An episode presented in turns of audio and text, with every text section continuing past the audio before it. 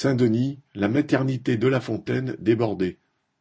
À Saint-Denis, en banlieue parisienne, la maternité de l'hôpital de La Fontaine ne peut plus accueillir les futures mères, faute de place.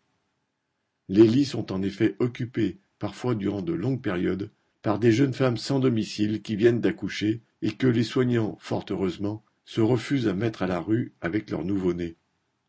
Les sages-femmes sont révoltées par la situation dans laquelle l'État les place. Faute de solution d'hébergement pour ces femmes et leurs bébés, elles ne peuvent accueillir d'autres patientes, notamment celles présentant des grossesses à haut risque.